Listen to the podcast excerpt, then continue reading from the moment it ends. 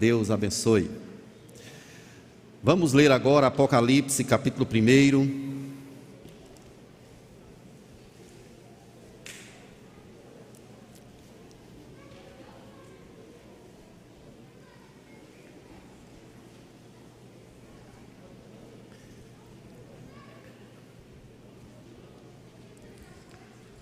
Eu vou ler os versos ímpares e os irmãos leiam os versos pares até o verso 20. Vamos ler bem forte, com alegria, a palavra do Senhor. Revelação de Jesus Cristo, que Deus lhe deu para mostrar aos seus servos as coisas que em breve devem acontecer e que ele, enviando por intermédio de seu anjo, notificou ao seu servo João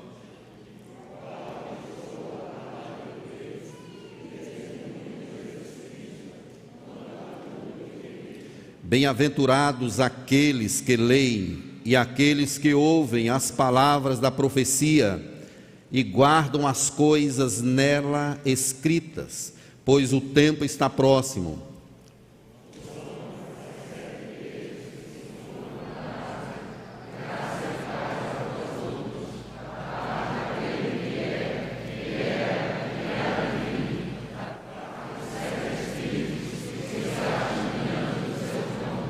Da parte de Jesus Cristo, a fiel testemunha, primogênito dos mortos e soberano dos reis da terra, aquele que nos ama e pelo seu sangue nos libertou dos nossos pecados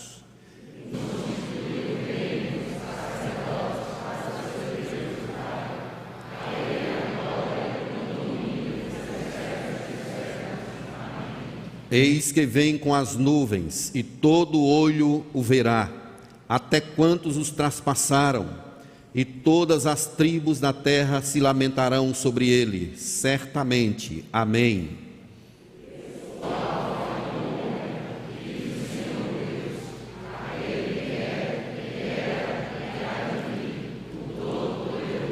Eu, João, irmão vosso e companheiro na tribulação, no reino e na perseverança em Jesus. Achei-me na ilha chamada Pátimos, por causa da palavra de Deus e do testemunho de Jesus.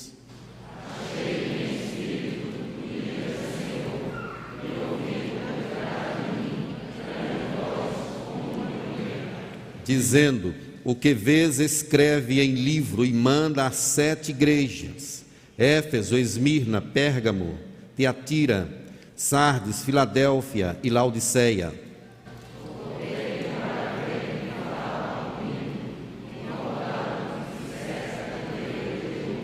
E no meio dos candeeiros, um semelhante a filho do homem, com vestes talares e cingido à altura do peito com uma cinta de ouro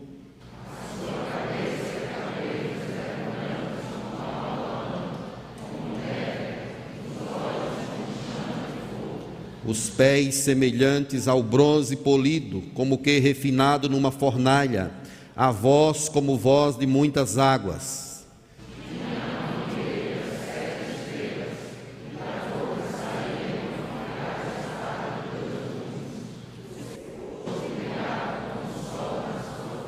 Quando vir, caí a seus pés como morto. Porém, ele pôs sobre mim a mão direita, dizendo: Não temas eu sou o primeiro e o último.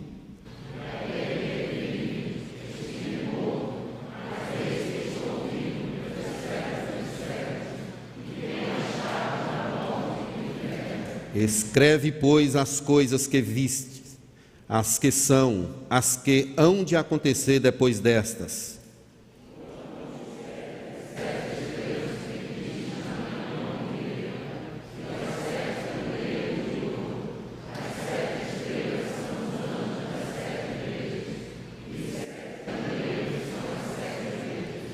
Amém. Senhor, tendo lido a tua palavra, pedimos capacitação do teu espírito, iluminação dele para termos o ensinamento que ela propõe nessa manhã. Em nome para a glória de Jesus. Amém.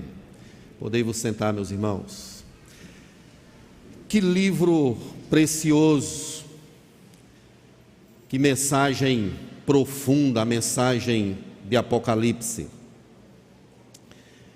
Esse não é um livro complexo, como muitos pensam. Ele é um livro simples, traz uma mensagem simples.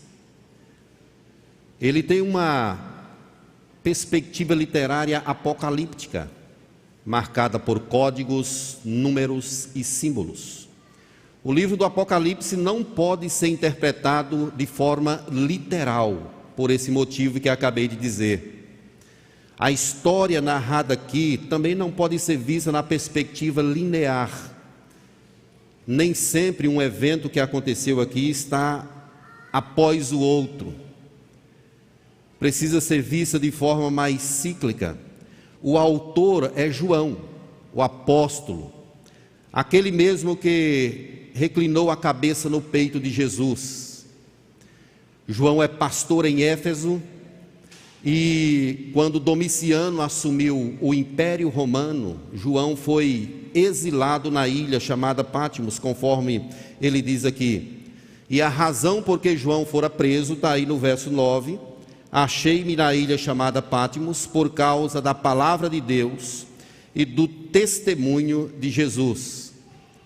Domiciano decretou que as pessoas do seu reino deveriam adorá-lo como Deus. Para o povo, isso era algo natural e comum. Eles eram politeístas.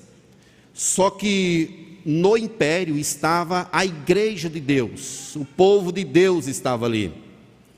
Por esse motivo, a igreja é altamente perseguida. Muitos são mortos, outros aprisionados, como, como no caso de João ele foi colocado nessa ilha chamada Patmos. John Stott, ele comenta esse livro e diz assim: "Esta é a revelação de Jesus Cristo dada por Deus aos seus servos.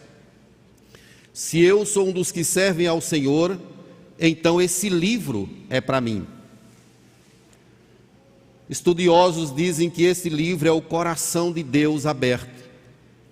Não é uma referência à igreja da era cristã é uma referência à igreja de todas as eras, do Antigo Testamento e também do Novo Testamento, e à igreja do porvir.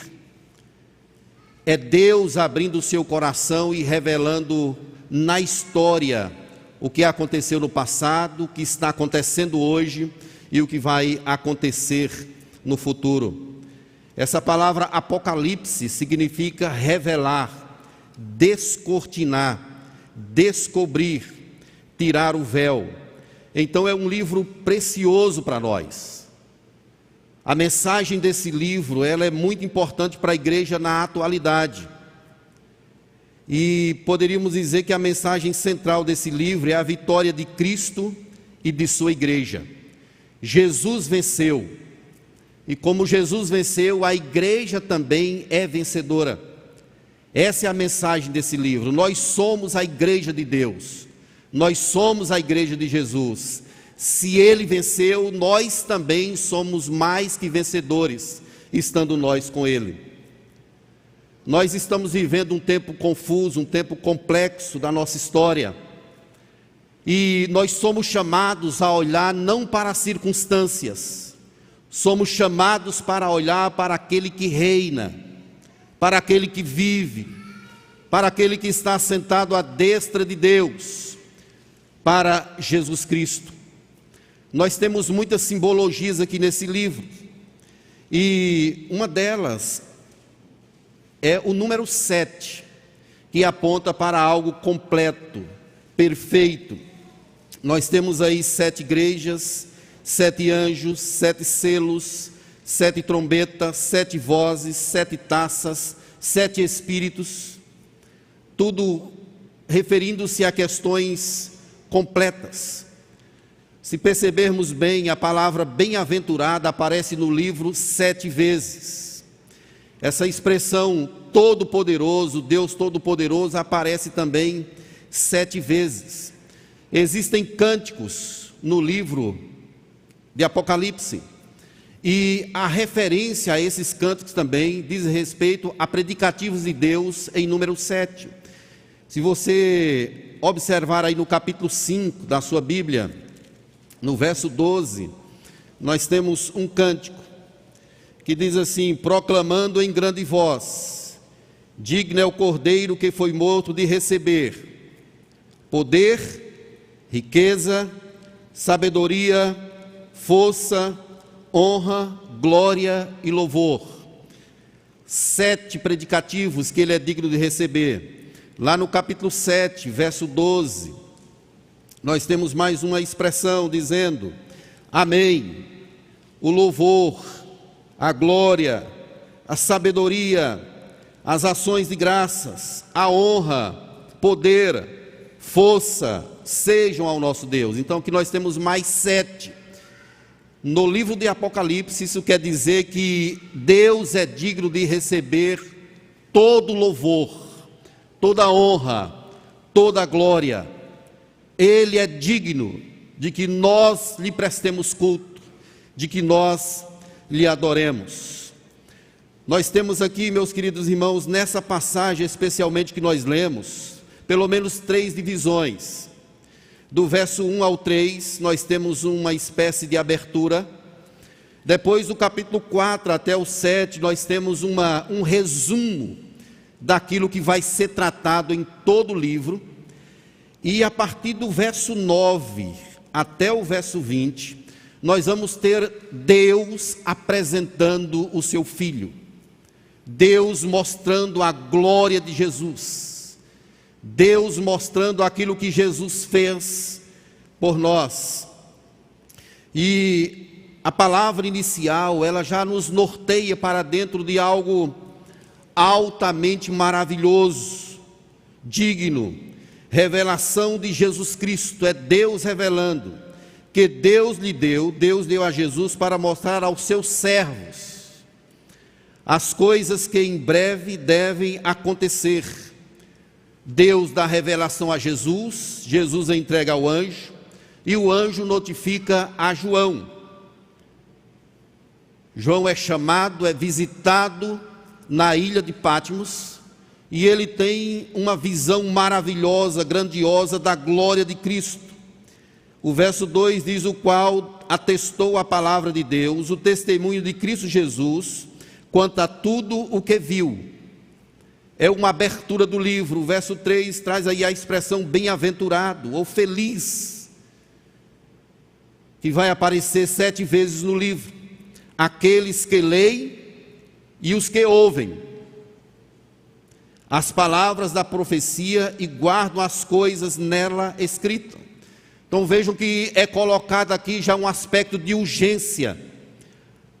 Por que, que nós somos bem-aventurados ao ler e ao ouvir? Porque o tempo está próximo. A referência é a vinda de Cristo, é a consumação de todas as coisas.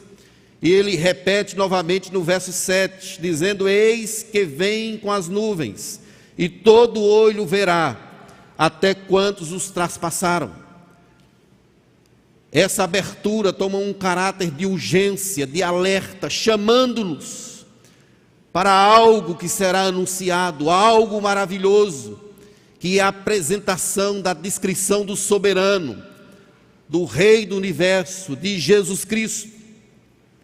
E aí ele continua dizendo: João, as sete igrejas que se encontram na Ásia, sete igrejas, não é necessariamente somente para elas, mas para nós todos. Se nós somos igreja, essa profecia é também para nós.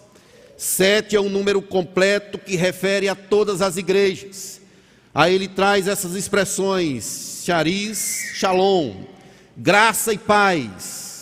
É como ele prossegue dizendo: a vós outros, da parte daquele que é, que era e que há de vir. Isso aqui refere à eternidade de Deus e também ao seu trabalho na história. Deus não é aquele Deus estático, ele não ficou parado no tempo, ele é, ele era, ele há de vir, ele continua trabalhando. Vejam que ele vai utilizar aqui a referência à trindade de Deus. Primeiramente, ele fala sobre Deus, o Pai, depois ele fala sobre o Espírito, da parte dos sete Espíritos. Novamente, o número sete é o número completo referente aqui ao Espírito de Deus, que se acha diante do trono. E aí ele vai falar sobre o Filho e da parte de Jesus Cristo, a fiel testemunha, o primogênito dos mortos, soberano dos reis da terra. A saudação, o resumo do livro, traz a Trindade como seu fundamento. Deus Pai, Deus Filho e Deus Espírito Santo. Essa estrutura vai ser trabalhada em todo o livro, é o assunto central que será trabalhado aí em todos os capítulos, mostrando o que Deus fez, o que Jesus fez e que o Espírito Santo também fez e está fazendo por nós. Ele nos ama, nos libertou dos nossos pecados através do seu sangue, ele nos constituiu reino, sacerdotes para o seu Pai, glória e domínio pelos séculos dos séculos.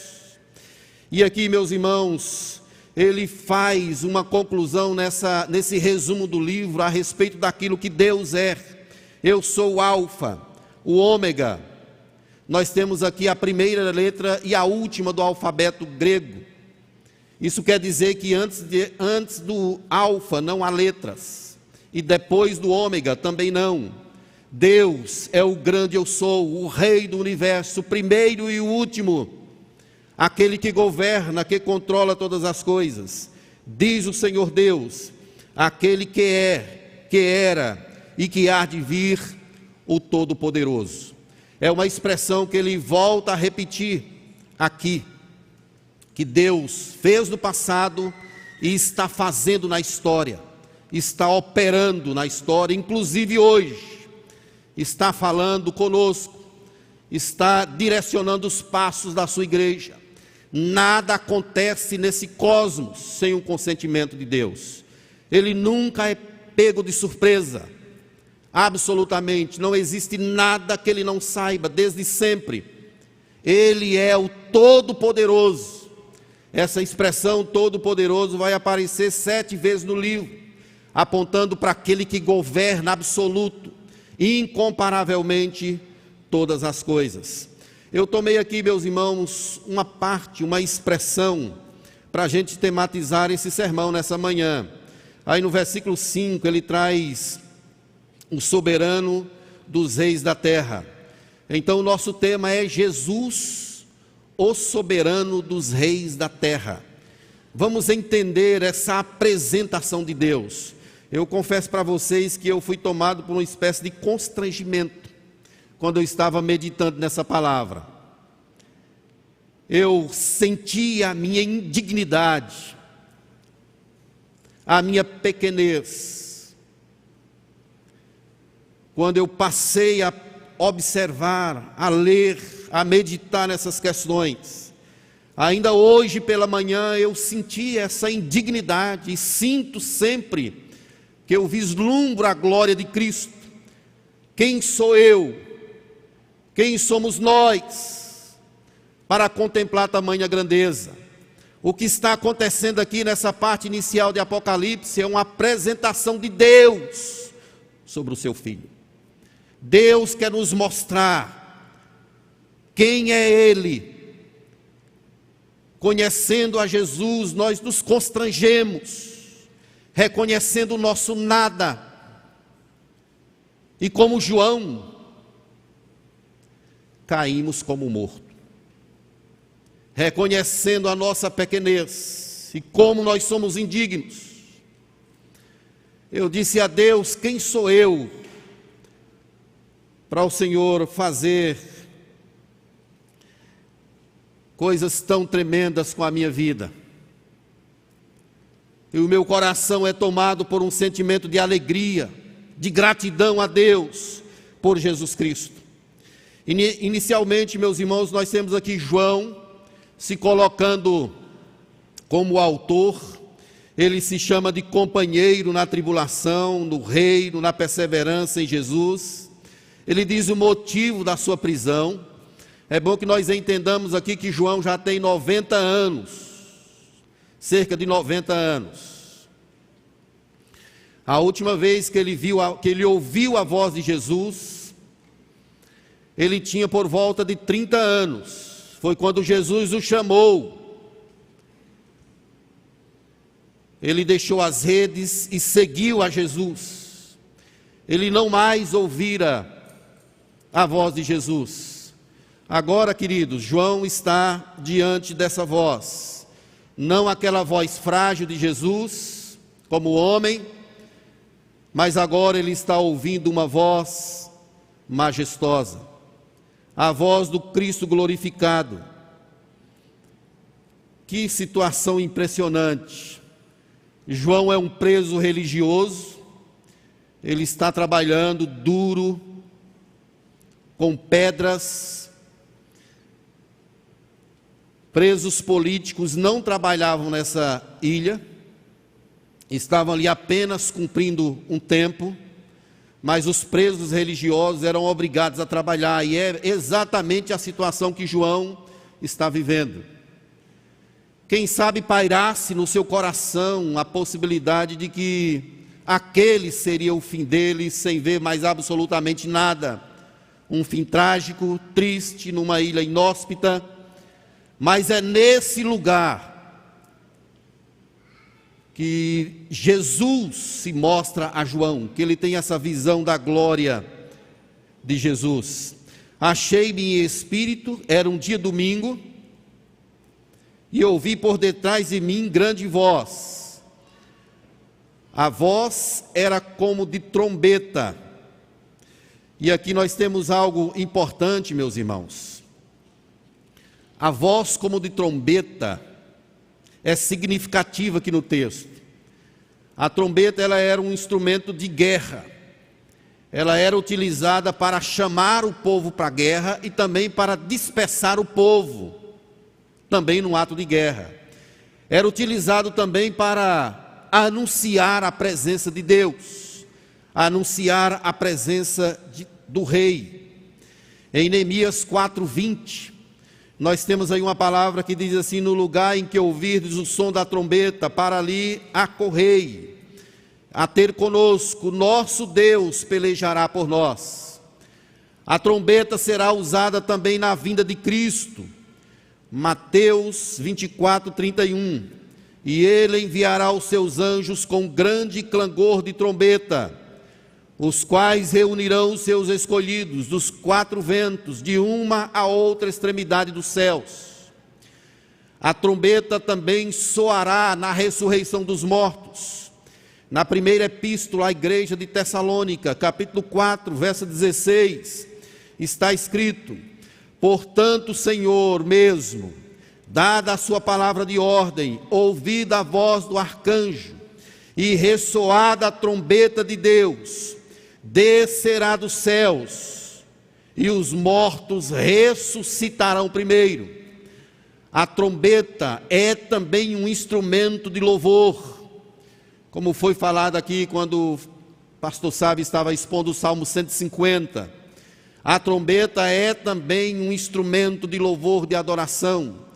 E João está ouvindo a voz de Cristo aqui como voz de trombeta. É um chamado é como se Jesus estivesse falando, anunciando que ele vai dizer algo espetacular, chamando o povo, se reúnam para ouvir o que eu tenho a dizer.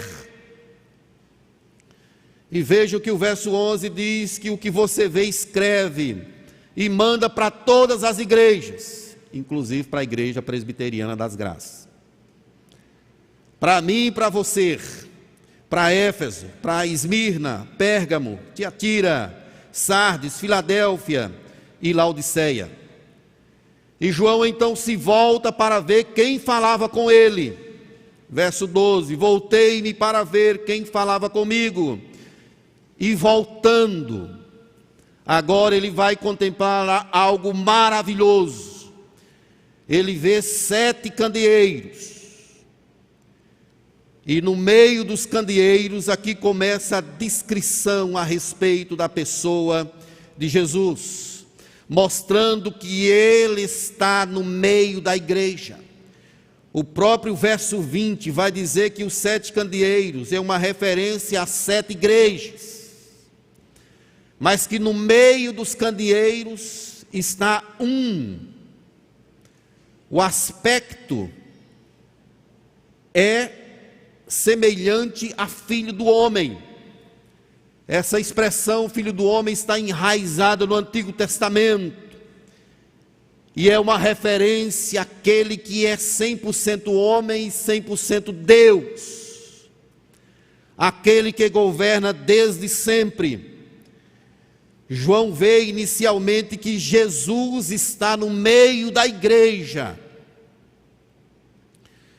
Meus queridos, se tem algo que a igreja não deve ter, é medo. Jesus está no meio da igreja. Jesus está conduzindo a história da igreja. E nós somos a igreja. Ele está conosco, ele nos prometeu: estarei com vocês todos os dias, até a consumação dos séculos. A igreja não vai perder, jamais. Ela sempre será vencedora sempre vencerá, porque no meio dela está Jesus. O profeta Daniel, quando se refere a essa palavra, filho do homem, no capítulo 7, verso 13, ele diz assim: Eu estava olhando nas minhas visões de noite, e eis que vinha nas nuvens do céu um, como filho do homem, e foi-lhe dado o domínio e a honra e o reino para que todos os povos, nações e línguas o servissem. E o seu domínio é um domínio eterno, que não passará, e o seu reino, o único, que não será destruído. Jesus está no meio da sua igreja, Ele está aqui nessa manhã, amém? Ele está conosco. Os candeeiros representam a igreja, e Jesus está no meio da igreja. Ele vai direcionando os nossos passos para o louvor e glória do seu nome. No verso 13 há mais uma descrição a respeito de Jesus. É que ele está vestido com vestes talares, cingido à altura do peito e com uma cinta de ouro. Quem vestia esses vestidos longos eram os reis os príncipes. Na visão que o profeta Isaías tem, no capítulo 6, verso 1, ele diz que as abas das suas vestes enchiam o templo. É uma visão do rei, do sacerdote e do profeta. Nós temos aqui vestes talares, rei, cingido à altura do peito, o sacerdote e a cinta de ouro do profeta. Jesus ele reúne esses ofícios. É por isso que ele foi capaz de efetivar cabalmente o projeto, o plano redentivo de Deus, porque ele é o rei do universo. Ele é o sacerdote que oferece o sacrifício e oferece a si mesmo. E é o profeta que anuncia o caminho da salvação. Essa visão de João, ela é maravilhosa, porque ele reúne esses ofícios grandiosos. No Antigo Testamento, esses vestidos longos, especialmente em Êxodo 25, 28 e 29, essas vestimentas, esse cinto, essa estrutura eram vestidos de reis, de príncipes, sacerdotes, e Jesus está aqui numa figura que João está mostrando, vestido, reunindo essas qualidades. Essa figura está no nosso meio.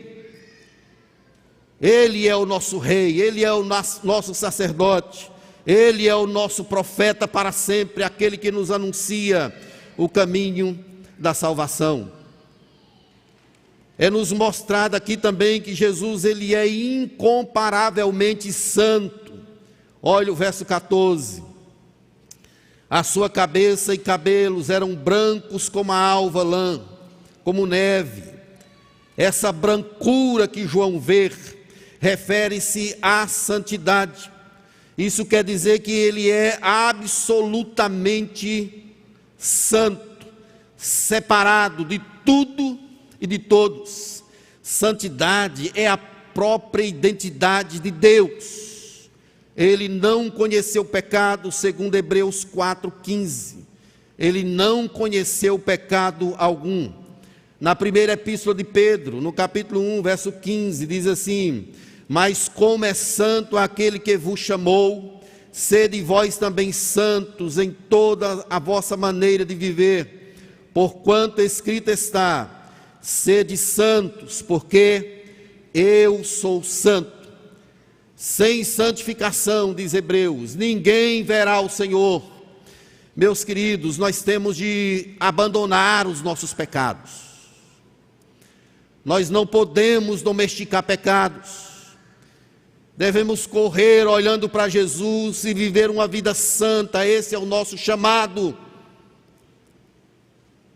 A Bíblia diz que quem encobre as suas transgressões jamais prospera, mas quem as confessa e deixa alcança a misericórdia. Nós somos chamados para viver uma vida santa, embora não conseguiremos completamente, mas precisamos nos esforçar para tirar de nós a pecaminosidade, porque o pecado nos afasta de Deus. Profeta Isaías, capítulo 59, versos 1 e 2, ele diz que Deus não está surdo, o seu braço não está encolhido, mas os vossos pecados fazem separação entre vós e o vosso Deus, de forma que ele não vos ouve. Quando Davi escreve o Salmo 32, ele diz assim: enquanto calei os meus pecados, envelheceram os meus ossos pelos meus constantes gemidos. Ele confessa e ele é abençoado pelo Senhor, é liberto pelo Senhor. Lutemos para viver uma vida santa, porque o nosso Deus é santo. É o que está escrito em Isaías 6: Santo, Santo, Santo é o Senhor dos exércitos, diz o profeta. Ele é perfeitamente santo e seus filhos, sua igreja, é chamada também para viver essa santidade. Ele é indescritivelmente santo, separado de tudo e de todos. Não conseguiremos ser 100%, mas precisamos nos esforçar como diz a Escritura, na vossa luta contra o pecado, ainda não tendes resistido até ao sangue. Deus diz a Caim: o pecado vai estar diante de ti, mas é você quem tem de dominá-lo. Precisamos pedir graça ao Senhor para resistirmos, para dizermos não, para marcharmos rumo ao Senhor, glorificando e exaltando a Ele com a nossa vida. Deixemos as velhas práticas e vivamos como filhos da luz para a glória do Senhor. Nós temos uma outra descrição aqui, meus irmãos, quando João vê os olhos de Jesus como chama de fogo. Isso quer dizer que nada está escondido para ele. Ele é onisciente. Comentarista chamado Tozer, ele diz assim: porque Deus conhece todas as coisas perfeitamente. Não conhece uma coisa melhor que a outra. Nunca descobre alguma coisa, nem fica surpreso ou maravilhado. Nada o surpreende. A palavra nem chegou na nossa língua e ele já conhece, ele já sabe de tudo. Ele conhece o que se passa no seu coração. Ele sabe o que você fez ontem, anteontem, o ano passado. Ele conhece a sua história, ele conhece até hoje, conhece também o seu futuro. Os olhos é como chamas de fogo. O Salmo 139, verso 12 diz assim: Até as próprias trevas não te serão escuras. As trevas e a luz são a mesma coisa. Tanto faz estar escuro como claro. Ele sonda o nosso pensamento, sonda o nosso coração. Só Deus tem esse atributo. Só Ele sabe de tudo. Ele sabe o que se passa de forma minuciosa na nossa vida.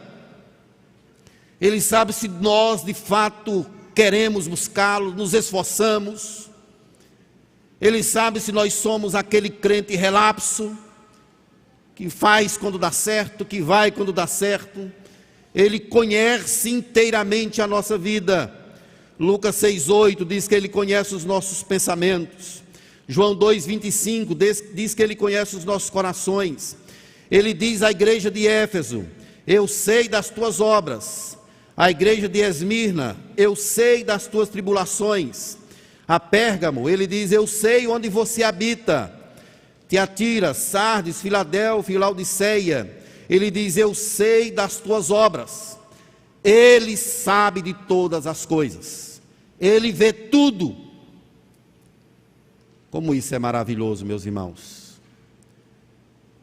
E ao mesmo tempo, nos traz uma grande responsabilidade. Saber que nada está oculto aos olhos de Deus. Aquilo que você faz achando que está sozinho, saiba que Deus está te vendo. Ele sabe como anda você. Ele sabe no que você tem pensado. Ele sabe como você tem vivido. Ele conhece todas as coisas. Ele conhece o meu deitar e o meu levantar, e de longe conhece os meus pensamentos. Ele sabe de tudo. O lugar mais seguro para nós é nos apresentarmos desnudos diante dEle, coração aberto, sem nada, humildemente perante Ele, sabendo que Ele já sabe de tudo. E Ele quer que nós falemos a Ele das nossas dores, dos nossos sofrimentos, dos nossos enfrentamentos. Depois da ressurreição de Jesus, dois discípulos seguiam para Emaús. E Jesus se colocou entre eles e eles não reconheceram a Jesus. E Jesus arguia ali com ele, expondo as Escrituras, o coração deles ardia, e eles estavam como que cegos, eles não estavam vendo, não estavam percebendo. Às vezes Deus fala conosco que nós não enxergamos a sua realeza, a sua grandiosidade, ele sabe do nosso coração, Ele está entre nós, Ele conhece todas as coisas. Devemos pedir ao Senhor para tirar a incredulidade do nosso coração. Não vamos ser como aqueles discípulos que desciam para Emaús, mesmo sabendo da ressurreição, que a vitória aconteceu. Eles saíam incrédulos. Jesus se manifestou pregou. Vocês estão falando sobre o quê? Você é o único estando em Jerusalém, não sabe o que aconteceu? E Jesus pergunta quais. É claro que ele sabia, mas ele quer que eles falem, que eles digam. É o que acontece conosco, irmãos. Ele sabe de todas as coisas, mas Jesus quer que nós digamos a Ele o que, é que se passa conosco. Ele sabe de tudo, mas quer que nós abramos a boca, abramos o nosso coração e digamos tudo a Ele. Seguindo no texto, no verso 15, nós temos uma outra descrição do soberano dos reis da terra é que um dia ele exercerá juízo contra o pecado.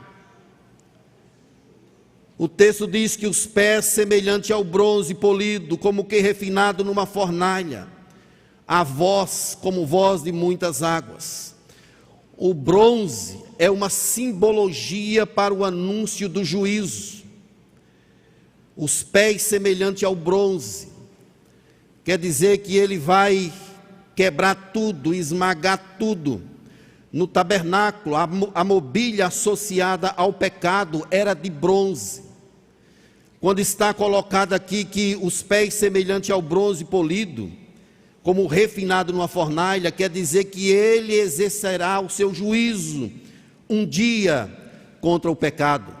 É por isso que Moisés, no deserto, depois que as pessoas foram picadas por cobras, ele é mandado por Deus para levantar uma serpente de bronze.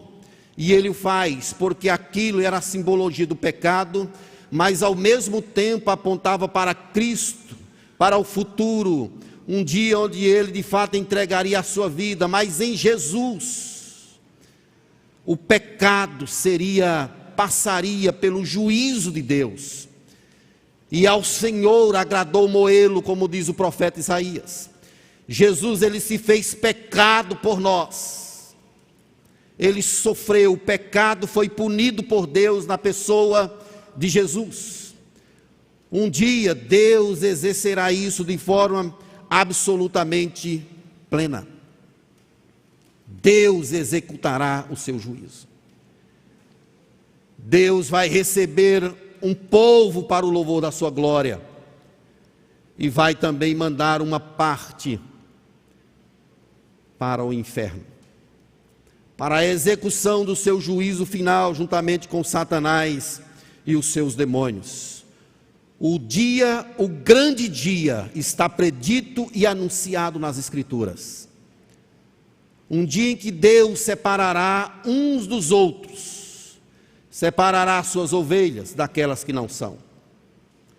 Um dia ele reunirá os seus escolhidos de todas as extremidades da terra. Mas uma outra questão que é dita aqui no texto, meus irmãos, é que a voz de Jesus abafa toda e qualquer voz. É o que diz o verso de número 15 na parte B: a voz como voz de muitas águas. A voz forte dele abafa as vozes humanas. Isso quer dizer que ele sempre tem a palavra final. Quando ele fala, tudo fica em silêncio. A voz dele é suprema, soberana. Ele fala através dos seus anjos à igreja.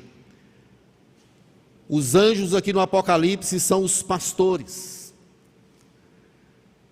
Deus entrega uma mensagem a eles, para eles dizerem ao povo: é a voz de Deus que precisa a voz humana ser silenciada. A voz como voz de muitas águas.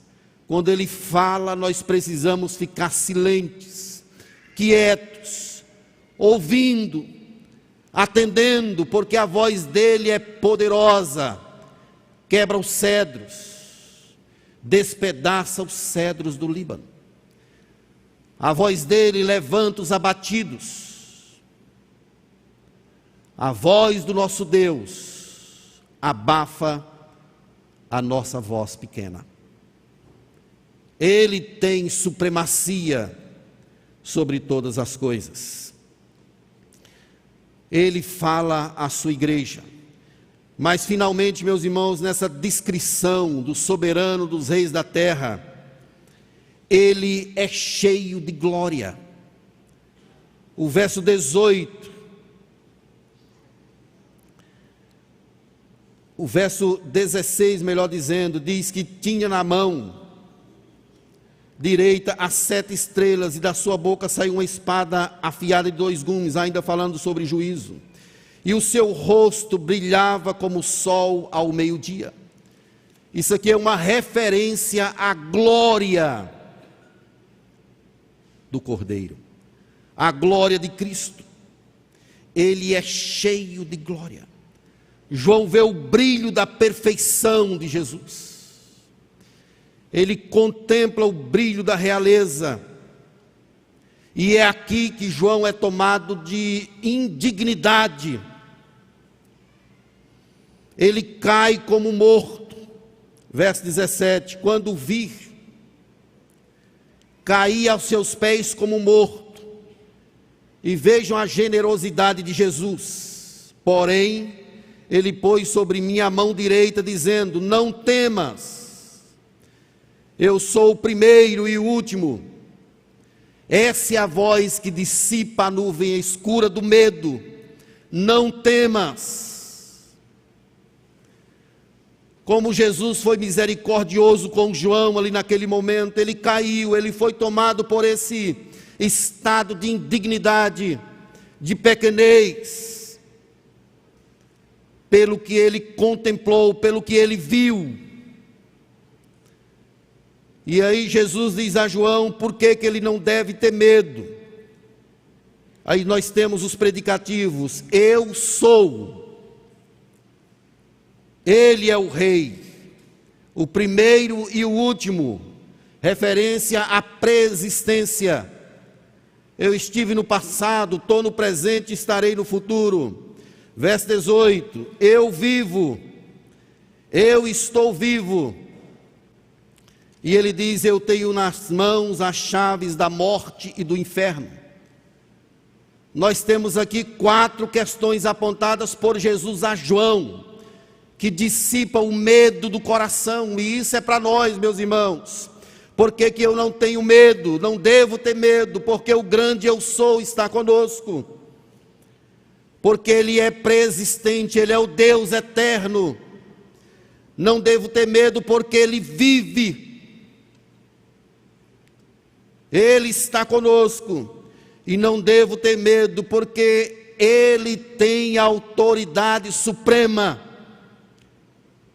é Ele quem diz o que, que vai acontecer e o que não vai. Ele tem as chaves da morte e também do inferno. Isso significa a autoridade soberana que ele possui. Ele controla todas as coisas. Quem sabe você entrou aqui nessa manhã com o seu coração temeroso, por uma ou outra situação, Deus te conhece. E eu te digo: não temas, como está escrito aqui na palavra, você tem um Deus, Jesus é vivo, Ele é o grande eu sou, Ele tem o controle na palma das suas mãos, Ele controla a morte. Você vai morrer no dia que Jesus marcou. Ele já viu isso na eternidade. Só vai acontecer quando Ele quiser. Então, por isso, não devemos ter medo, porque o controle está em Suas mãos.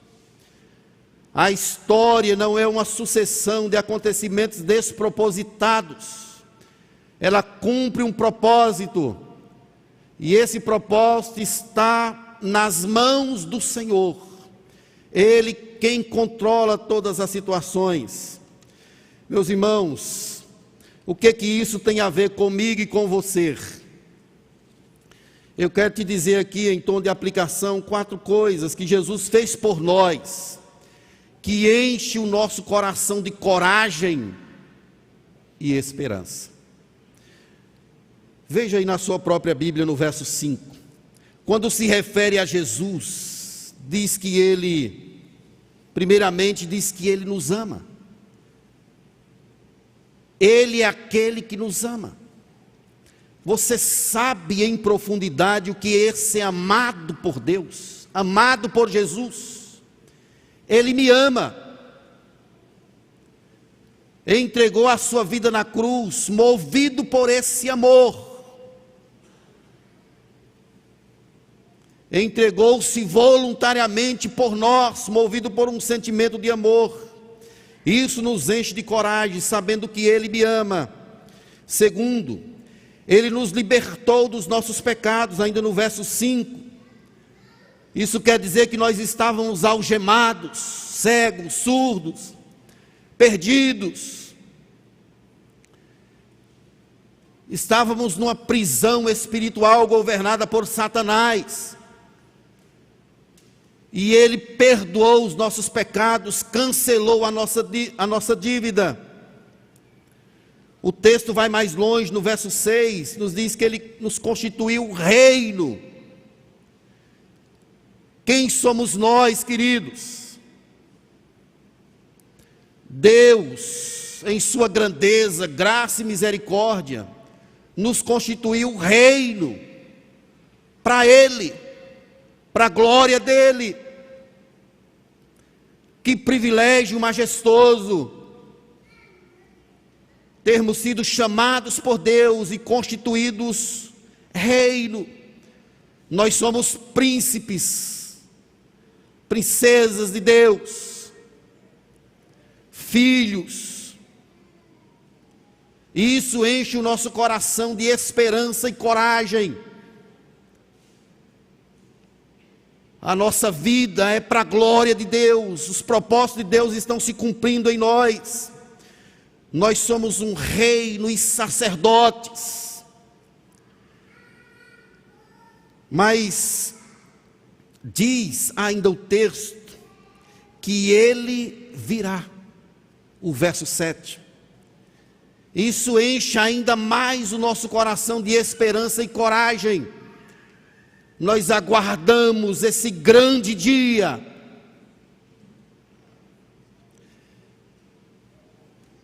Imagine se Jesus chegasse agora. Como seria bom. Imagine você ouvir o clangor da trombeta. É a vinda de Jesus, ele reunirá os seus filhos o seu povo, e esse povo estará para sempre com ele. Eu quero desafiar você nessa manhã a viver com coragem, com o coração voltado para o Senhor, cheio de esperança, porque o soberano dos reis da terra está conosco. Jesus Cristo está conduzindo a nossa história, está conduzindo a nossa vida tudo para o louvor e glória do seu nome, nada acontece sem que ele permita ou saiba. Eu cheguei aqui em Recife com a minha família um dia antes do Natal de rua. Nós quisemos vir para participar também dessa programação.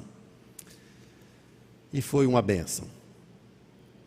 Me lembro como hoje, ali, à porta do templo, na rua, Estávamos felizes, nos adaptando, conhecendo vocês, que maravilha. Fevereiro nós fomos para o retiro do carnaval lá em Bonito. Que bênção conhecer ali mais uma turma, momento de convivência com o povo de Deus. Quando foi em março, Deus deu uma puxada na história e trancou tudo. E estamos nós dentro de casa, presos, e mesmo nessa situação, nunca saiu um minuto do meu coração que há um Deus que controla todas as coisas.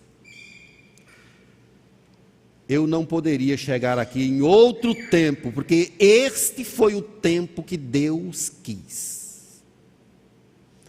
e como esse tempo me ensinou, juntamente com a minha família. Tudo está no controle de Deus. Ele é o soberano dos reis da terra.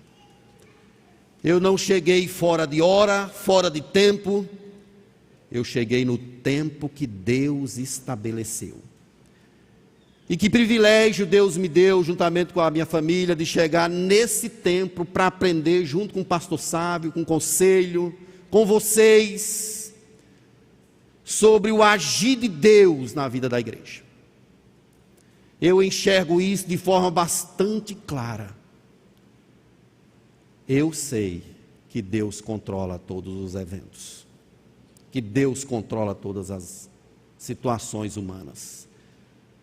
Lucas, escrevendo em Atos, ele diz que é Deus quem fixa os limites da nossa habitação. Se eu estou aqui, se você vai morar em outro lugar, Deus é quem fixa isso. Ele é quem diz o que deve acontecer. Queridos, vamos confiar no Senhor inteiramente. O soberano dos reis da terra está nesse lugar. Amém? Que Ele te abençoe, que Ele abençoe a tua casa, que Ele abençoe a tua história. Tudo é para a glória dEle, tudo é para o louvor dEle. Eu quero convidar os meninos do louvor para a gente cantar um cântico. Antes eu quero convidar você para a gente orar. Por favor, fique de pé. Vamos falar com o Senhor.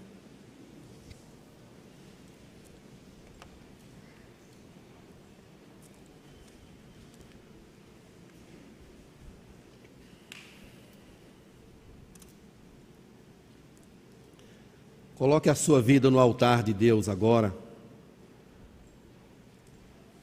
Quem sabe você fazer uma oração de gratidão ao Senhor por tudo que tem acontecido, mesmo por coisas que você não consegue entender. Agradeça ao Senhor agora. Deus está conosco.